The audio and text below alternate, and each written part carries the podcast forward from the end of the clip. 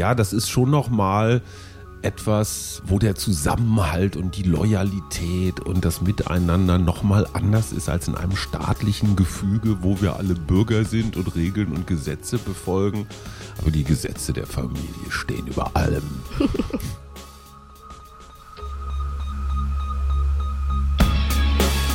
In guter Verfassung. Der Grundgesetz-Podcast. Hallo und herzlich willkommen zu unserer neuen Folge vom Grundgesetz-Podcast in guter Verfassung hier bei Detektor FM.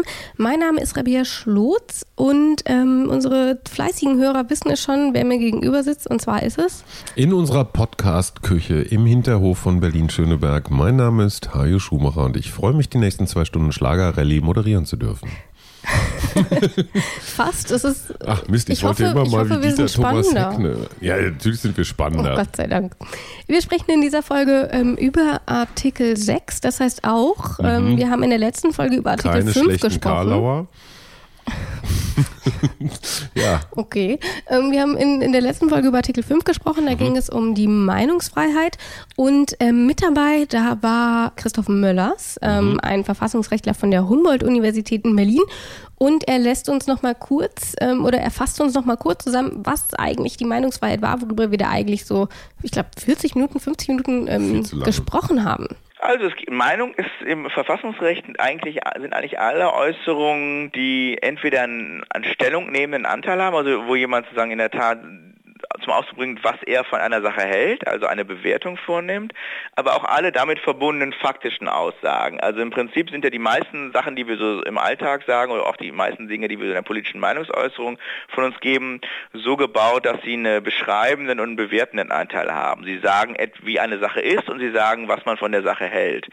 Das Einzige, was sozusagen nicht geschützt sind, sind ganz eindeutig nachweisbare falsche Tatsachenaussagen. Also faktische Aussagen, die wirklich klar und eindeutig falsch sind. Man ist aber sehr vorsichtig damit.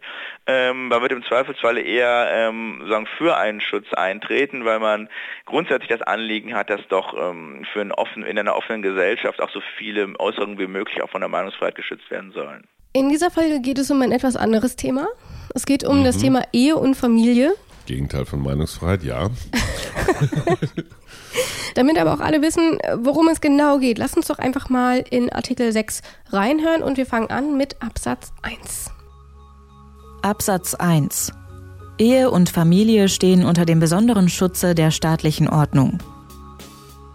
Was verstehst du denn unter Familie und Ehe? Hier steht, die sind besonders geschützt, aber vielleicht sollten wir erstmal klären, ähm, wer da überhaupt ähm, besonders geschützt ist. Hast du da irgendwie eine Definition, so für dich ganz persönlich? Also sagen wir mal so, in den Augen meiner Eltern wäre die Familie Vater, Mutter und mehrere Kinder gewesen. Die Berliner Definition im Jahre 2019 lautet zwei Menschen und dann vielleicht auch nur ein Kind. Also ich glaube, die Anzahl der Kinder hat sich irgendwie reduziert mhm. ähm, und die Anzahl der Elternoptionen hat sich deutlich erhöht. Also die müssen nicht zwangsläufig Mann, Frau oder irgendwie verheiratet ja. oder sowas sein. Ähm, was ich eigentlich prima finde. Die Definition lautet, Familie ist da, wo Kinder sind. Und äh, dass nun unbedingt irgendwie so, eine, so ein Hetenarrangement äh, bessere Staatsbürger hervorbringt als zwei Schwule, das, das, mhm. das ist noch zu beweisen. Ähm, Glaube ich keine Sekunde dran. Was dahinter steht, ich glaube, man kann jetzt mal so ganz archaisch werden. Ähm, die Familie ist die Keimzelle der Gesellschaft. Das klingt jetzt irgendwie so ein bisschen Darwinsch oder Mendelsch äh, oder sowas, aber ist ja wahr. Jede Gesellschaft braucht Nachwuchs. Ich sage das durchaus aus eigenem Interesse, ja, wenn es keine Kinder und jugendliche Arbeitnehmer wie dich zum Beispiel gibt, die ordentlich in die Rentenkasse einzahlen, wenn ich dann ja, irgendwann genau. am Rollator hier durch den äh, Tiergarten äh, stucke, ähm, ne, du brauchst immer Nachwuchs für alles Mögliche. Ja. Und insofern ist das schon mal eine ganz, eine ganz egoistische ähm, Perspektive. Ehe weiß ich jetzt nicht so genau, aber Familie jedenfalls unter einen besonderen Schutz zu stellen stellen. Wollen wir jetzt schon mit dem Ehegattensplitting loslegen oder schieben wir das noch auf? Das schieben wir noch ein bisschen auf. Okay. Ähm, wir haben ja schon häufiger festgestellt, dass das, was wir als Laien oder vielleicht auch aus der gesellschaftlichen Perspektive unter etwas verstehen, nicht immer zwangsläufig ähm, damit einhergeht, was es im juristischen Sinne tatsächlich mhm. bedeutet. Ähm, und auch ja. in dieser Folge haben wir deswegen ähm, juristische Expertise an Bord. Und zwar ist es in dieser Woche ähm, Frauke Borosius-Gersdorf. Endlich eine Frau. Ja. Professorin Dr. Frauke Brosius-Gersdorf hat den Lehrstuhl für öffentliches Recht, insbesondere Sozialrecht, öffentliches Wirtschaftsrecht und Verwaltungswissenschaft der Universität Hannover inne. Seit 2015 ist sie stellvertretendes Mitglied am Verfassungsgerichtshof des Freistaates Sachsen. Neben ihrer Forschungs- und Lehrtätigkeit ist sie außerdem Mitglied der Zentralen Ethikkommission der Bundesärztekammer. Und mit ähm, Frau Brosius-Gersdorf habe ich auch darüber gesprochen, was denn tatsächlich juristisch unter einer Ehe und einer Familie zu verstehen ist. Ich glaube, Ehe ähm, dürfte sicherlich noch etwas einfacher zu gestalten sein als Familie. Aber ob ich damit richtig liege, ich würde sagen, das hören wir uns jetzt am besten einfach mal an. Bei der Ehe geht es im Kern um zwei Menschen, die in förmlicher Weise füreinander Verantwortung übernehmen, während es bei der Familie um Erwachsene geht, die Verantwortung für ein Kind übernehmen. So sind die erstmal ganz generell voneinander abzugrenzen. Wichtig ist auch bei beiden Begriffen, und das trifft vor allem für die Ehe zu, aber auch in vielleicht etwas eingeschränkterem Maße für die Familie, dass es sich um Rechtsinstitute, um Rechtsbegriffe handelt, die der Gesetzgeber weiter ausgestalten darf. Das heißt, was eine Ehe im zivilen Sinne ist, das muss er selbst erstmal regeln, das muss er definieren durch das Gesetz, das macht er dann klassischerweise im Zivilrecht. Ich mhm. würde sagen, wir bleiben erstmal bei der Ehe. Ne? Ja, sowieso. gut. Du, man knallt einfach mal so ein paar Begriffe ins Grundgesetz, schafft damit Rechtsinstitute, über die dann wiederum weitere Gesetze und Rechtsprechung. Ja, aber das ist ja, das ist ja erstmal ganz ja. schlau. Das heißt, wir haben auch hier einen Begriff, ähm, ich habe gesagt, wir bleiben mal bei der Ehe, der hier im Grundgesetz gar nicht genauer definiert ist. Mhm. Und das muss dann eben ausgeschmückt werden, mhm. was zählt als Ehe. Und mhm. da geht erstmal darum, ähm, Frau Brosius-Gerstorf hat gesagt, das ist eine, eine förmliche Institution. Das heißt, sie ist vor dem Staate geschlossen. Eine rein mhm. kirchliche Ehe beispielsweise ähm, genießt eben nicht diesen besonderen mhm. Schutz. Und was unter diesem besonderen Schutz ähm, mhm. fällt, klären wir später auch noch. Aber das führt dann eben auch dazu, dass die Gesellschaft oder in dem Fall ähm, der Gesetzgeber selber entscheiden darf, was ähm, unter eine Ehe fällt. Und mhm. lange Zeit hatten wir unter der Ehe eine, eine Verbindung zwischen Mann und Frau, und zwar Klassiko. ausschließlich zwischen mhm. Mann und Frau. Das hat sich ja in den letzten Jahren bei uns geändert. Mhm. Die sogenannte Ehe für alle ist eingeführt worden und zwar am 1. Oktober 2017 ist sie in Kraft getreten. Mhm. Ähm, und zuvor konnten gleichgeschlechtliche Paare in Deutschland nur eine eingetragene Lebenspartnerschaft mhm. eingehen, ähm, die zwar der Ehe in vielen Dingen gleichgestellt war, mhm. aber eben nicht in allen. Ähm, ich hatte das so verstanden, dass ähm, gleichgeschlechtliche Ehe, Eheleute in Anführungsstrichen zwar die gleichen Pflichten hatten, aber nicht die gleichen Rechte, also auch sehr nett.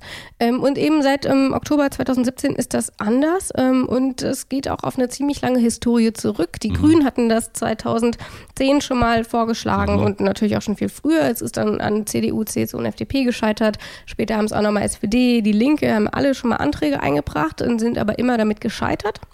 Und deswegen ähm, gibt es auch eine lange Historie vom Bundesverfassungsgericht mhm. dazu. Ich habe mir mal zwei Sachen rausgeschrieben. Einmal der besondere Schutz der Ehe ähm, hindert den Gesetzgeber nicht, für die gleichgeschlechtliche Lebenspartnerschaft Rechte und Pflichten vorzusehen, die denen der Ehe gleich oder nahe kommen. Und das war schon 2002. Mhm. Ähm, und es ist verfassungsrechtlich nicht begründbar, aus dem besonderen Schutz der Ehe abzuleiten, dass andere Lebensgemeinschaften im Abstand zur Ehe auszugestalten und mit geringeren Rechten zu versehen sind. Und das war 2009. Mhm. Das heißt, das ist ein Thema, was ähm, die Juristerei und die Gesetzgeber auch schon lange beschäftigt. Ja, und interessanterweise haben wir ja vor einiger Zeit über Artikel 4 geredet, religiöse, weltanschauliche und, und, und. Und es ist ja gerade so die konservative, religiös geprägte Ecke, ob das jetzt katholisch oder auch mhm. muslimisch ist, die diese Ehe für alle irgendwie komisch finden. Ja. ja also es, ist, es sind ja schon eher die konservativen Kreise der CDU, CSU, die darum äh, poltern interessanterweise, seitdem die Ehe für alle äh, beschlossen ist, Ja. redet kein Mensch mehr drüber. Ne? Ich weiß so, aber noch, ich hatte mir das Abstimmungsverhältnis Ja. ähm, mal angeschaut und ich krieg's, ich weiß jetzt nicht ganz auswendig, aber ich weiß auf jeden Fall, SPD, Linke, Grüne haben Mhm, relativ alle komplett, ne? nee, Ja. nicht relativ, sondern komplett, komplett geschlossen dafür gestimmt. Es gab keine Enthaltungen und keine Nein-Stimmen. Ähm, bei der Unionsfraktion waren es, glaube ich, 70, 75 ähm, Ja-Stimmen. Genau. Der Rest, also über 200 Nein-Stimmen Genau. und, Und, vier Enthaltungen. genau. Immerhin, muss man mal fairerweise sagen, Ja. äh, Gewissens, Gewissensfreiheit. Ne? Das war ja so eine Genau. freigegebene Das war ja auch eine Abstimmung. relativ zügige Abstimmung dann. Genau. Äh, Und das Interessante daran, das Interessante daran war, das kann man dann ja einfach mal sehen, wie das wahre Meinungsbild in der Union ist. Ja. Wenn jetzt nicht äh, der Zuchtmeister, Fraktionschef sagt, so weh, ihr stimmt nicht, dann gibt's Konsequenzen. Also insofern weißt du in etwa, ähm, was dich da erwartet. Nur worauf ich hinaus wollte, Artikel frei sagt äh, Gewissensfreiheit und jetzt gibt es Menschen, die sagen, ich kann das mit meinem religiösen Gewissen nicht vereinbaren. Ja, also du siehst, dass da das Grundrecht auf Gewissensfreiheit, Glaubensfreiheit, Weltanschaulichkeit und das Grundrecht auf Ehe für alle, irgendwo ist da ein, ähm, ist da ein Widerspruch. Und ich bin jetzt kein gläubiger, kein gläubiger Christ oder Katholik oder sowas, aber ich kann verstehen, dass Leute dazu. Aber, und das finde ich das Interessante auch ähm, an diesem Satz, ähm, weil dadurch, genau dadurch, dass die Ehe hier nicht genauer definiert ist, kann sie eben so ausgelegt werden, Mhm. Das wie es eben der. Zeitgeist ähm, Mhm. so vorsieht. Und ich bin mir eigentlich ziemlich sicher, dass die ähm, Väter und Mütter des Grundgesetzes vor 70 Jahren nicht an die Ehe für alle gedacht haben, als sie das so drin geschrieben haben. Unwahrscheinlich. Unwahrscheinlich. Ähm, und trotzdem können wir sie heute mit dem Grundgesetz vereinbaren, was ja, ähm, also ich würde es nicht als Weitsicht bezeichnen, aber zumindest Flexibilität des Grundgesetzes irgendwie auch Absolut. zeigt. Und wir haben bei Detector FM, wir haben zur Ehe für alle damals ähm, mit jemandem gesprochen nach dieser Abstimmung, der wirklich seit Jahrzehnten dafür gekämpft hat und auch eine der Ikonen war. Hast du vielleicht schon Volker Beck? genau? Wer sonst? Und ähm, was der damals nach der Abstimmung ähm, gesagt hat, mit der er sich ja quasi auch aus dem Bundestag verabschiedet hat, Ja, das hören Ich wir am besten einfach nochmal rein. Ja, ich auch. Na, natürlich ist es ein emotionaler Tag. Wir haben da 29 Jahre für dieses Thema gestritten. Wir haben durch alle Gremien und Verfahren gekämpft vor dem Verfassungsgericht, durch den Vermittlungsausschuss im Bundestag, im Bundesrat. Und dass das jetzt am Ende zu einer Lösung geführt hat, zeigt übrigens auch, dass es sich lohnt, in der Demokratie zu kämpfen. Das ist nicht umsonst. Man hat nicht immer gleich den Erfolg, aber wenn man richtige Argumente hat, muss man darauf setzen, dass man die Gesellschaft irgendwann überzeugen wird. Sie haben gerade nochmal gesagt, 29 Jahre haben Sie dafür gekämpft. Ist es aus Ihrer Sicht jetzt zu spät oder doch gerade noch richtig? Man wünscht sich das natürlich immer viel früher und als ich 89 angefangen habe, habe ich auch nicht gedacht, dass ich bis 2017 warten musste, dass das erreicht wird. Aber damals haben viele uns gesagt, das kommt nie von den Konservativen wie aus der eigenen Community. Und heute sehen wir, dass eben das Argumentieren und das Arbeiten und Kämpfen auf allen Ebenen sich am Ende auszahlt. Ich finde, hier hört man auch schon tatsächlich, wie viel Freude eine solche Abstimmung und damit auch das Grundgesetz ja irgendwie schaffen Ja, kann, oder? Lebensaufgabe, ne? Stell dir mal vor, du ziehst mit so einer Lebensaufgabe in den Deutschen Ja. Bundestag und dann ist es wirklich irgendwann so weit. Ist doch toll. Auf ich jeden freue mich. Und ähm, hast du vielleicht noch irgendeinen Nachtrag zur Ehe oder glaubst du, wir sind bereit, zur Familie überzugehen? Ich glaube, das mit der Ehe können wir jetzt einfach mal abhaken, oder? Und die Familie hatte ich ja schon definiert. Hat nicht sogar die Kanzlerin das selber gesagt? Familie ist da, wo Kinder sind? Ja, ich, ich, ich, ich, verifiziere jetzt das jetzt einfach mal. Ähm, denn bei der Familie ähm, ist es ja schon so klar, Kinder gehören dazu und das ist dann vielleicht nicht das, also auch Kinderlose haben ja Familie und Mhm. damit meinen die dann ihre Eltern, die Oma, oder den Onkel, was weiß ich. Ähm, aber die Familie im rechtlichen Sinne sind tatsächlich Eltern und Kinder. So Mhm. erstmal das dazu. Und ähm, ich habe mich dann natürlich auch gefragt, wie sieht es denn eigentlich mit nicht biologischen Eltern aus? Also spielt das eine Rolle? Ähm, oder wer zählt denn eigentlich so als Elternteil? Ähm, und ich lasse das am besten einfach mal von Frauke Brosius Gersdorf ein bisschen ähm, einordnen, weil die da sicherlich ein bisschen mehr Ahnung hat als wir. Im Zentrum des Familiengrundrechts stehen hier die Eltern und das Kind zwischen denen eine biologisch-genetische Beziehung besteht. Der Gesetzgeber darf aber diesen Familienbereich noch weiter ausgestalten und darf auch andere Erwachsene, von denen das Kind nicht abstammt, die aber mit dem biologischen Elternteil so verbunden sind in einer Ehe, in einer eingetragenen Lebenspartnerschaft oder auch außerhalb dessen, ein Stück Pflege- und Erziehungsrecht abgeben. Das hat der Gesetzgeber im Zivilrecht, im BGB getan. Da haben zum Beispiel Stiefeltern eines Kindes ein kleines Sorgerecht mit für das Kind. Das ist sicher ein Bereich, in dem der Gesetzgeber auch in Zukunft sehr stark gefordert sein wird. Wir haben ja schon, auch das Bild der Familie hat sich ähm, in den letzten Jahrzehnten gewandelt. Ähm, wir haben sogenannte Regenbogenfamilien, wir haben Patchwork-Familien, ähm, wir haben auch ähm, viele alleinerziehende Mütter und Väter, die natürlich auch unter diesen Familienbegriff fallen. Das mhm. ist ganz, ganz wichtig. Und da stellt sich natürlich nochmal die Frage, wieso stehen die eigentlich unter einem besonderen Schutz? So, hast du da vielleicht schon eine, eine Idee? Ja, meine Idee war ja diese sehr archaische, mhm. ähm, es geht gar nicht so sehr um die, um die Partner, also klar, um die geht es bei der Ehe, mhm. aber im Falle der Familie, die Familie ist definiert über ihre Aufzuchtsfunktion von neuen Staatsbürgern, Steuerzahlern und Podcastmachern. Ähm, das heißt Schutz, Hege, Pflege von Kindern. Ähm, und äh, das ist die Kernaufgabe der Familie. Ich glaube, man kann es auch noch erweitern, so ein bisschen auch noch ums Kümmern für die Altvorderen, also für Eltern, Rentner. Ich glaube, 80 Prozent der häuslichen Pflege ähm, für alte Menschen findet in der Familie statt. Also mhm. als so eine Art ja, wollen wir mal nicht äh, allzu dramatisch werden, aber Schicksalsgemeinschaft. Ja. Ne? Blut ist dicker als alles andere. Pack schlägt sich, Pack verträgt sich. Wer mhm. Familie hat, weiß, wovon ich rede.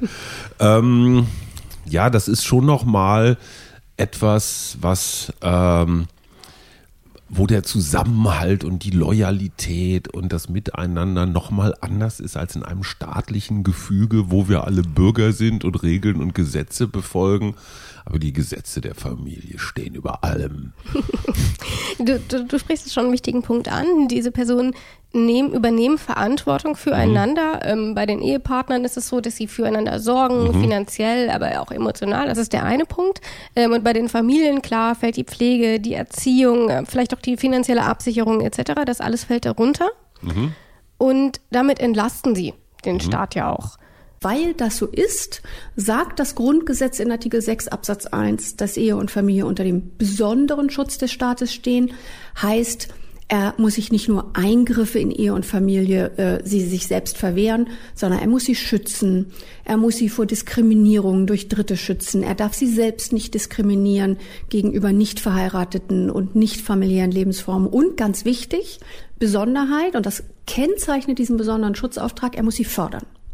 Insbesondere durch finanzielle Leistungen, was er reichlich macht, mit etwa 200 Milliarden Euro im Jahr für Ehen und Familien, aber auch auf vielfältige andere Weise. Damit wäre auch schon geklärt, wie ein solcher Schutz aussehen kann. 200 ähm, Milliarden Euro, da fällt mir ein Ehegattensplitting ähm, mit auch mit den Erleichterungen auch, da fällt mir das Kindergeld mhm. ein, solche Sachen. Oder? Ja, klar, am Ende, am Ende ist Politik dann doch immer wieder eine große Geldverteilungsmaschine. Ähm, ist auch richtig so, wobei beim Ehegattensplitting kommt man, glaube ich, mit anderen, mit anderen äh, äh, Artikeln des Grundgesetzes in Konflikt, weil damit natürlich, also es ist natürlich auch so eine so eine unfaire Geschichte, weil der der beiden Partner, der mehr Steuern zahlt, der profitiert mehr mhm. als ganz häufig diejenige, die weniger bezahlt. Also es ist dann auch so ein Männerbevorzugungsrecht. Und bei einer Trennung ähm, geht dann auch richtig viel flöten. Ähm, da ist die Frage, ob ich meine, gerade hier in Berlin zwei Drittel aller Ehen werden, glaube ich, irgendwann mal geschieden. Das, ähm, ist, das kommt mir mehr vor als der bundesweite Durchschnitt, oder? Gut, es liegt, glaube ich, so die schnelllebige Bunde, Stadt auch so. Ne? Ja, das ist, mhm. ach, der Moloch, die Metropole, alles drunter und drüber. Ja. Ähm, ich, ich weiß nur, dass mein Sohn mal irgendwann aus der Schule nach Hause kam, so in der gehobenen Mittelstufe oder Oberstufe und sagte, wir sind die letzten, also ich und meine Frau, wir seien die letzten klassischen mhm. Erzeuger, also wo Erzeugervater und Erzeugermutter tatsächlich auch noch verheiratet mhm. zusammen sein. In einer gesamten Schulklasse von paar 20 oder okay, sowas. Das ist krass. Also das, was früher der komplette Normalzustand ja. war, ist heute der komplette Ausnahmezustand. Deswegen sagte ich auch, wie du willst heiraten, wie spießig. Ich hatte dich jetzt irgendwie, irgendwie ein bisschen flippiger eingeschätzt. Aber gut, okay, so sehen sie die jungen Menschen. Jägerzaun und Lebensversicherung hat bei ja. uns, hat bei uns schon nichts geholfen. Aber ihr müsst eure Fehler selber machen. Die Frage ist, ob dieses ob diese finanzielle Bevorzugung bestimmter Formen des Miteinanders und wie gesagt, Ehegattensplitting gilt ja auch für Ehen ohne Kinder, mhm.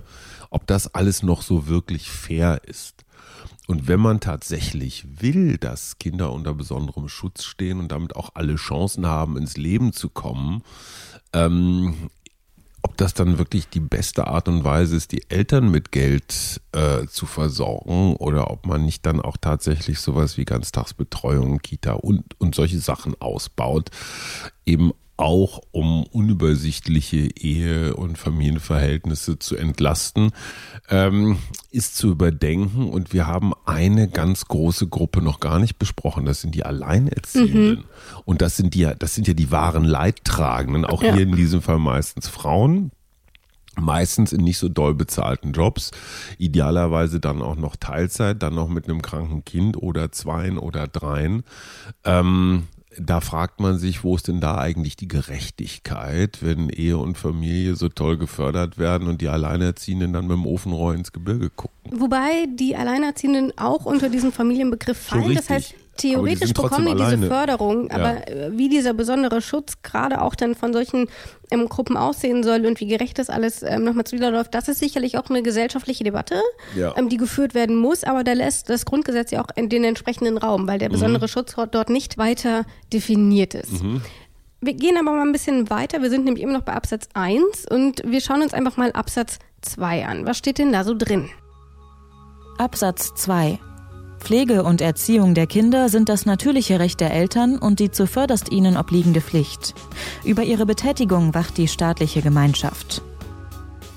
Pflege und Erziehung der Kinder, wir hatten es vorhin schon gesagt, das ist eine der Kernaufgaben der Familie. Kommen dir da bei Absatz 2 irgendwelche Fragen, wo du denkst, ja, okay, warum? Ähm, also ich finde erstmal die Formulierung zuvörderst ihnen obliegende Pflicht ja. sehr hübsch. Dann steht da noch über ihre Betätigung, also wahrscheinlich die der Eltern, wacht die staatliche Gemeinschaft. Mhm. Ähm, ich frage mich, wenn dem so ist, dass es erstens die erste Pflicht ist und dass das zweitens auch überwacht wird, ähm, woher dann die, ich sage jetzt einfach millionenfache Verwahrlosung von Kindern. Und Verwahrlosung meint nicht nur, dass sie ohne Frühstück und mit strubeligen Haaren mhm. zur Schule kommen. Ähm, also Kind sein ist echt ein harter Job in Deutschland hier und da, weil im Wesentlichen die Eltern ganz schön verstört sind, ja, weil sie nicht wissen, wie geht man mit Smartphone um, weil sie gerade mal nicht wissen, sollen wir gegen Masern impfen oder nicht, ja, welches Ernährungsregime gilt gerade und und und. Ähm, und äh, in, insofern habe ich das Gefühl, dass äh, dieses Sorgen für Kinder äh, ganz schön falsch verstanden wird aber das ist jetzt eher eine moralische, ja. eine Meinungsäußerung, die aber durch Artikel 5 gedeckt ist. Lass uns doch einfach mal reinhören, was denn juristisch überhaupt mit der Pflege und der Erziehung überhaupt gemeint ist, also was dort die Anforderungen auch sind. Und dann können wir nämlich auch gucken, ähm, wie es dann eben auch mit Verwahrlosung aussieht. Pflege bedeutet ähm, ganz generell die Sorge für das körperliche Wohlergehen des Kindes, dass es sich immer seinem Alter gemäß, also die äh, Anforderungen an die Eltern können sich auch mit dem zunehmenden Alter des Kindes wandeln oder sie wandeln sich definitiv, ähm, dass die Eltern alles dafür tun, dass das Kind sich sich körperlich gut entwickelt. Nicht unbedingt optimal. Ja, der Artikel 6 Absatz 2 geht hier nicht von einem bestmöglichen Elternrecht aus. Wahrscheinlich, weil die Verfassungsmütter und Verfassungsväter wussten, dass das nicht realitätsgerecht wäre. Aber so, dass sozusagen ein gewisses Minimum erfüllt ist. Da haben wir es. Ähm, es wird ein gewisses Minimum oder es muss ein gewisses Minimum erfüllt ja. werden. Da fallen natürlich so Sachen drunter, wie dass das Kind genug zu essen hat, dass es sauber ist, ja. dass darüber entschieden wird, auf welche Schule soll es gehen, ähm, was darf es überhaupt essen, soll es religiös erzogen mhm. werden. Das sind solche Dinge. Dass da irgendwie keiner perfekt ist, klar, aber das ist, ähm, wie wir auch gehört haben, gar nicht der Anspruch. Hilft dir das so ein bisschen bei deiner Frage? Ja, man, ich, man träumt ja immer von dieser Bullabü-Kindheit, ne? Mhm. So raus auf die Weide und mit den Tieren und mit den anderen Kindern und sowas. Ähm, ich finde es schon richtig, Eltern möglichst wenig reinzuquatschen in die Erziehung. Das setzt aber immer voraus, dass die Eltern das Erziehen noch einigermaßen ernst nehmen. Ja. Ähm, ja, man könnte jetzt ganz, ganz viele Dinge erzählen, aber ich denke, unsere Hörer sind schlau genug, sich die zu denken. Aber was man vielleicht nicht ganz so leicht verstehen kann, ist dieses Wächteramt des Staates. Die staatliche Gemeinschaft überwacht das Ganze irgendwie so. Ähm, darunter fällt dann eben zum Beispiel, ähm, dass wir die einzelnen Institutionen haben, das Jugendamt, aber zum mhm. Beispiel auch die Schule, ähm, aber auch die komplette Gemeinschaft. Also auch, dass man irgendwie guckt, wenn ich was bei meinen Nachbarn mitkriege mhm. oder so. Mhm. Ähm, das sind irgendwie auch nochmal Dinge, die da ähm, drunter fallen, aber natürlich auch hauptsächlich eben die offiziellen Institution, ähm, über die wir auch gleich ähm, in Absatz 3 sprechen wollen und warum. Mhm. Ähm, das hören wir doch am besten einfach mal kurz, worum es geht, damit wir das dann auch besser einordnen können. Mhm. Absatz 3 gegen den Willen der Erziehungsberechtigten dürfen Kinder nur aufgrund eines Gesetzes von der Familie getrennt werden, wenn die Erziehungsberechtigten versagen oder wenn die Kinder aus anderen Gründen zu verwahrlosen drohen. Das ist das, was ich eben angesprochen habe. Das Jugendamt spielt hier eine ähm, bestimmte Rolle. Kinder dürfen erstmal nicht weggenommen werden, außer, und dort gibt es eben die Einschränkung, ähm, wenn die Kinder zu verwahrlosen drohen, dann muss eben eingeschritten werden. Und dort ist wieder der Begriff, wir haben uns eben schon darüber unterhalten. Ab wie viele Stunden Online-Zeit am Tag ist eigentlich der Tatbestand der Verwahrlosung erfüllt? Genau das ist es. Also bis tatsächlich eingegriffen wird, ähm, in welcher Form auch immer, und das mhm. geht ja eben ähm, bis zu dem Schritt, dass die Kinder aus der Familie rausgenommen werden, ähm, sind es eben sehr hohe Hürden, die dort genommen werden müssen, um eben, und das ist auch wieder der besondere mhm. Schutz, um eben nicht in diese Hoheitsrechte der Familie einzugreifen. Ja. Ähm, und dann haben wir natürlich auch noch ähm, das Maß der Verhältnismäßigkeit. Also nur weil das Kind so lange am, am Computer sitzt, ähm, darfst du das Kind nicht aus der Familie rausnehmen. Also auch dort ist, ist das natürlich ist ja ganz häufig das Problem, was ja. Jugendämter haben. Ne? Das selbst bei ganz eindeutigen, also ich weiß es von einer Kita-Mitarbeiterin hier mhm. in Berlin, wenn Kinder, also ich sag mal mit verdächtigen Anzeichen von zum Beispiel häuslicher Gewalt nicht nur einmal, sondern häufiger in die Kita kommen. Das heißt so blaue Flecken oder Abschürfungen ja. oder irgendwie sowas. Klar, Kinder fallen auch mal hin oder vom Fahrrad oder weiß der Geier was vom Roller, da kann schon mhm. mal was passieren, aber wenn es schon, ich sag mal so Hämatome an eindeutigen Stellen, ja. in eindeutigen regelmäßig, sagt mir die Kita-Mitarbeiterin, das ist wahnsinnig schwierig. Ja, man kann das dem Jugendamt melden. Das Jugendamt sagt dann ganz häufig, ja, können wir auch nichts machen. Mhm. Die Familie ist heilig, so oder so. Problem jetzt für die Kita-Mitarbeiterin, womöglich gilt fühlst du jetzt auch noch als, als böse Petze, die mhm. da irgendwen völlig unberechtigt verdächtigt hat? Also es ist schon echt eine tricky Kiste. Auf der einen Seite verstehe ich, und das muss ich als Vater von zwei Söhnen auch sagen, ich habe überhaupt keinen Bock mehr von idealerweise noch von Kinderlosen erzählen zu mhm. lassen, wie das alles so geht mit der Erziehung. Auf der anderen Seite, manchmal wäre es vielleicht auch ganz angezeigt, möglichst früh einzugreifen und nicht erst, äh, wenn die Kinder schon grün und blau geprügelt irgendwo hinkommen. Das ist halt ein absoluter Balanceakt. Ähm, aber ich glaube, was das Rechtliche angeht, sind wir so ein bisschen eingetaucht.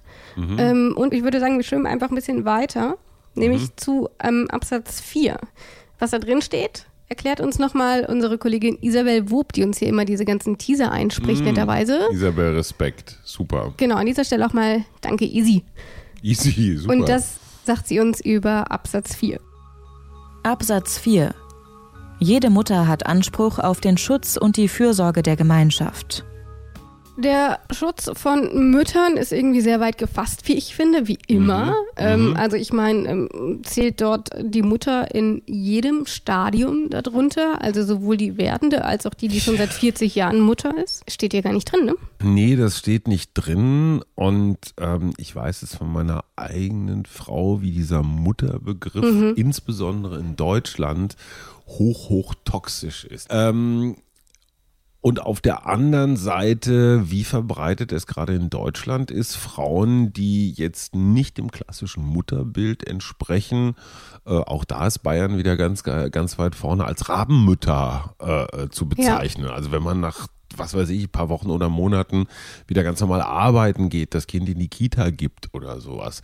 Also dieser Mutterbegriff, der da so, ich sag mal, quasi unschuldig in diesem Grundgesetz drin steht, der ist extrem aufgeladen. Ich denke mal, empfindest du das als Repräsentantin der, der Millennials, empfindest du das auch noch so? Ist für dich Mutter auch so, so ein britzliger Begriff, so wie Volk oder so? Nee, gar nicht. Ah, interessant. Dann ist das ein Ähm, aber- Generationenphänomen. Aber ich glaube, dass es tatsächlich, also ich glaube, was auch für meine Generation dann nochmal eine ganz andere Rolle spielt, ist eben tatsächlich dieser Konflikt zwischen, Mhm.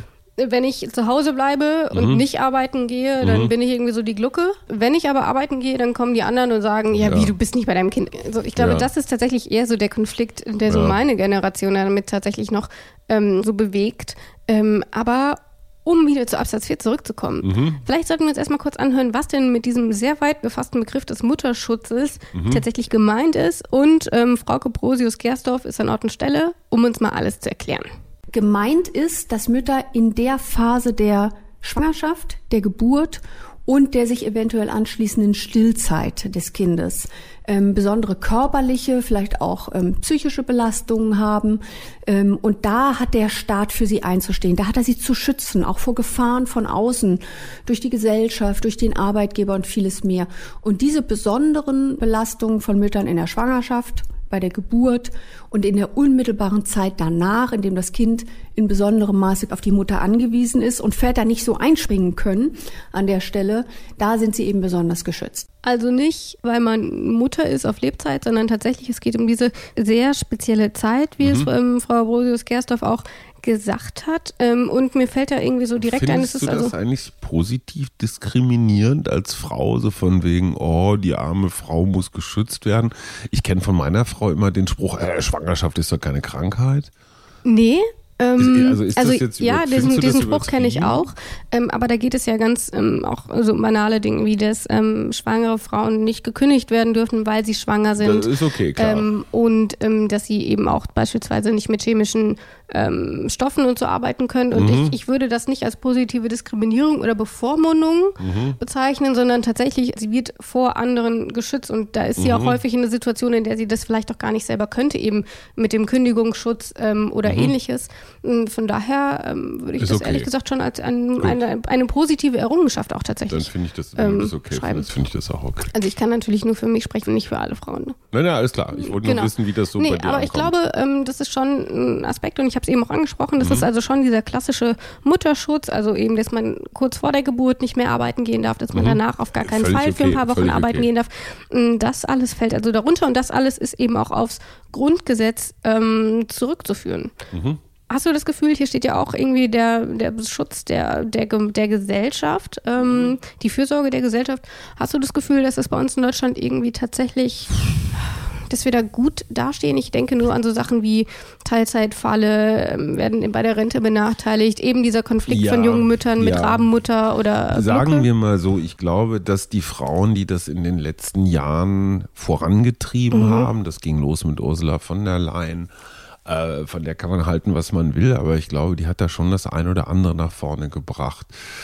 Ähm, jetzt auch Franziska Giffey, die ich sehr schätze, Mhm. aber auch so Frauen wie Malu Dreyer oder, oder Manuela Schwesig, die beiden Ja. Ministerpräsidentinnen. Da ist in den letzten Jahren schon ganz schön viel passiert. Dass das nicht genug ist, gar keine Mhm. Frage, aber ähm, ich glaube, da ist vieles erstmal nachgeholt worden, was unter äh, Gerhard Schröder und Helmut Kohl Mhm. vielleicht äh, ver verbummelt worden ist. Ähm, insofern glaube ich, dass die erwachsene Frau in Gestalt von Mutter oder potenzieller Mutter, allein die Tatsache, dass sie häufiger in der Politik repräsentiert ist, führt automatisch zu einer lebenstauglicheren Politik. Und dieses Gedöns, Gequatsche von Gerhard Schröder gehört nun eindeutig dem Schwarz-Weiß-Fernsehen zugerechnet. Ich habe auch ähm, das Gefühl, wir hatten ja auch, vielleicht irre ich mich, aber ich glaube, es war das letzte Jahr oder allerspätestens das vorletzte Jahr, dass es auch eine Novelle des Mutterschutzes gab, eben ähm, wo neue Regelungen festgelegt wurden, dass es beispielsweise auch für Studentinnen gilt, die dort eben vorher nicht mit inbegriffen waren. Ähm, also das sind ja alles Dinge, die auch immer wieder im Wandel sind, aber die eben auch ähm, auf das Grundgesetz zurückzuführen sind, was ja immerhin schon 70 Jahre alt ist. Oder mir wurde gesagt, nicht schon, sondern erst. Ähm, Erst, kann ja. man, äh, es kommt, glaube ich, auf die Perspektive drauf an. Ja. Ja. Muss ich noch was dazu sagen? Nö, wir können doch weitermachen. Ich finde, du hast alles, du hast alles Wesentliche gesagt. Absatz 5. Was Ja. steht drin? Absatz 5. Den unehelichen Kindern sind durch die Gesetzgebung die gleichen Bedingungen für ihre leibliche und seelische Entwicklung und ihre Stellung in der Gesellschaft zu schaffen wie den ehelichen Kindern. Ja. Ich habe mich, als ich das gehört habe, gefragt, wieso das explizit erwähnt wird. Wieso die unehelichen Kinder, was für Mhm. meine Generation oder zumindest für mich persönlich vollkommen normal ist, ähm, dort nochmal so explizit hervorgehoben werden müssen, dass sie gleiche Rechte Das haben. kann ich dir sagen. Ich bin gespannt. Da sind wir wieder bei Artikel 4 Religion und Weltanschauung. Uneheliche Kinder galten in weiten Teilen dieses Landes bis vor noch gar nicht so ganz langer Zeit als irgendwie nicht okay. Ja. Ne, wie der Name schon, schon sagt, unehelich. Das klingt irgendwie so Mhm. wie nicht ganz legitim, nicht ganz ordentlich. Ich meine, hey, war Jesus nicht auch ein uneheliches Kind? Aber gut, ist eine andere Frage. Also es war, es, es war, es war was schambesetztes, Mhm. was Scham. Ach, du bist ein uneheliches Kind. Da fragt heute kein Mensch mehr danach. Also zumindest hier bei uns in Berlin oder ich will Ja. auch mal sagen, in den neuen Bundesländern nicht. Überhaupt kein Thema. Nee. Also ich glaube, es ist eher auffällig, wenn einer ein eheliches Kind ist. Das ist eigentlich eher die ungewöhnliche Also ich glaube spätestens Herkunft. jetzt, ähm, also in meinem Freundeskreis, ähm, ich bin in dem Alter, da kriegen so die ersten so Kinder und die sind Ja. alle nicht verheiratet, also es Ja. ist vollkommen normal. Genau, völlig wurscht. Ähm, aber die zweite Frage, die ich mir stelle, wieso ich eigentlich noch mit Verfassungsexperten spreche, wenn du sowieso immer genau das Gleiche sagst wie die. Oh. Ich, Ich überlege dir das jetzt. Hast du mir gerade, hast du mir gerade durch die Blume damit sagen wollen, dass ich so eine Art äh, Verfassungslaien-Experte bin? äh, ja, Ob nee, das aber tatsächlich stimmt. wollen wir jetzt überprüfen. genau. Kommt ich würde Philipp sagen, Amthor? nein, es kommt immer noch Frauke Brosius Gersdorf, Ah, okay, die uns okay. das Ganze auch nochmal aus dem historischen Aspekt auch einfach nochmal einordnet. Den Zusatz gibt es vor allen Dingen, das muss man historisch sehen. Früher war es eben so, gerade zur Zeit der Erarbeitung äh, des Grundgesetzes, dass uneheliche Kinder vielfach in der Gesellschaft schlechtere Lebensbedingungen hatten äh, als eheliche Kinder. Und es bestanden teilweise auch nach wie vor auf der Ebene des einfachen Rechts erhebliche Diskriminierungen unehelicher Kinder. Siehste? Ja. Gut, Frauke Brosius, Gersdorf und ich. So. ich sehe schon. Ja. Aber guck mal, aber wieder so ein Klassiker, wie sich die Zeiten verändern. In meiner Schulklasse, ich sag mal Grundschulklasse, gab es ein uneheliches Kind. Das Ja. war völlig ungewöhnlich. Heute in einer Berliner Grundschulklasse würde ich mal sagen, bestimmt mehr als die Hälfte. Auf der anderen Seite frage ich mich in deinem Freundeskreis, wo ja auch ganz viele dieser, dieser gottlosen, armen, kleinen Geschöpfe gezeugt werden, was, ähm, es gibt ja ganz praktische Vorteile der Ehe. Ne? Das Ehegattensplitting hatten wir Ja. ja. zum Beispiel und dann auch noch so ein paar diese ganzen Versorgungs- oder Notfallaspekte oder sowas, Erbschaftsgeschichten und sowas. Ähm, ist das für de in deinem Bekanntenkreis nicht Grund genug, um zu heiraten? Denken die sich, ach komm, Tinder hat immer noch was anderes, was Besseres zu bieten? Mm. Du kannst offen reden.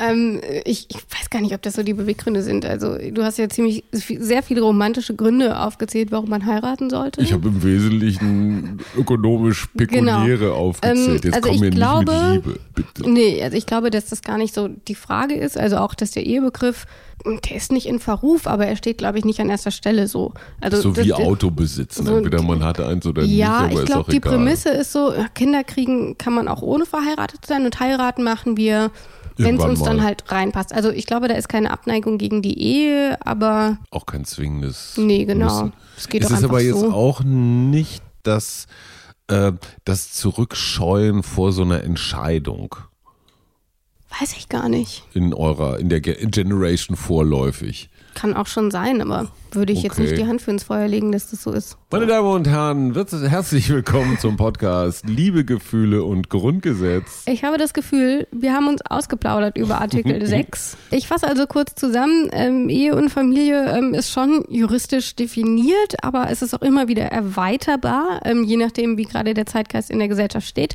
Mütter werden ähm, in Zeiten der Schwangerschaft besonders geschützt, ähm, ebenso wie Kinder besonders geschützt werden. Ähm, grundsätzlich ist es aber die Aufgabe der Eltern, sich um die Kinder zu kümmern. Über Väter wieder kein Wort, ne? Ja, wenn Väter Kinder kriegen, dann steht ja auch im Grundgesetz. Okay, alles klar, ich bin jetzt mal nicht zickig.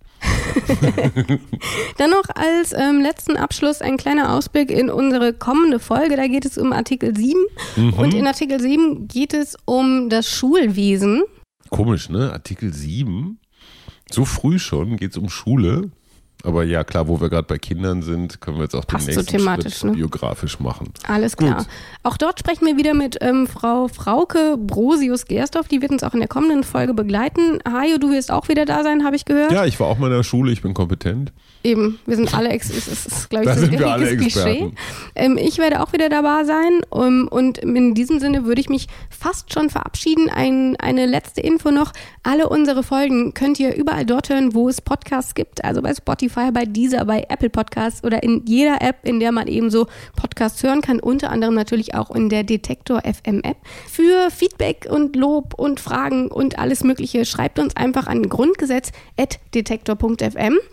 Und ähm, ja, wie soll ich jetzt enden? Jetzt habe ich mich verlabert, ne? Einfach, äh, indem du sagst, wie du heißt, die Frau, die der Geist, das Herz und das Hirn dieses Podcasts ist, Rabea Schlotz. Dankeschön, Hajo. Ich sag tschüss. Tschüss. In guter Verfassung. Der Grundgesetz-Podcast.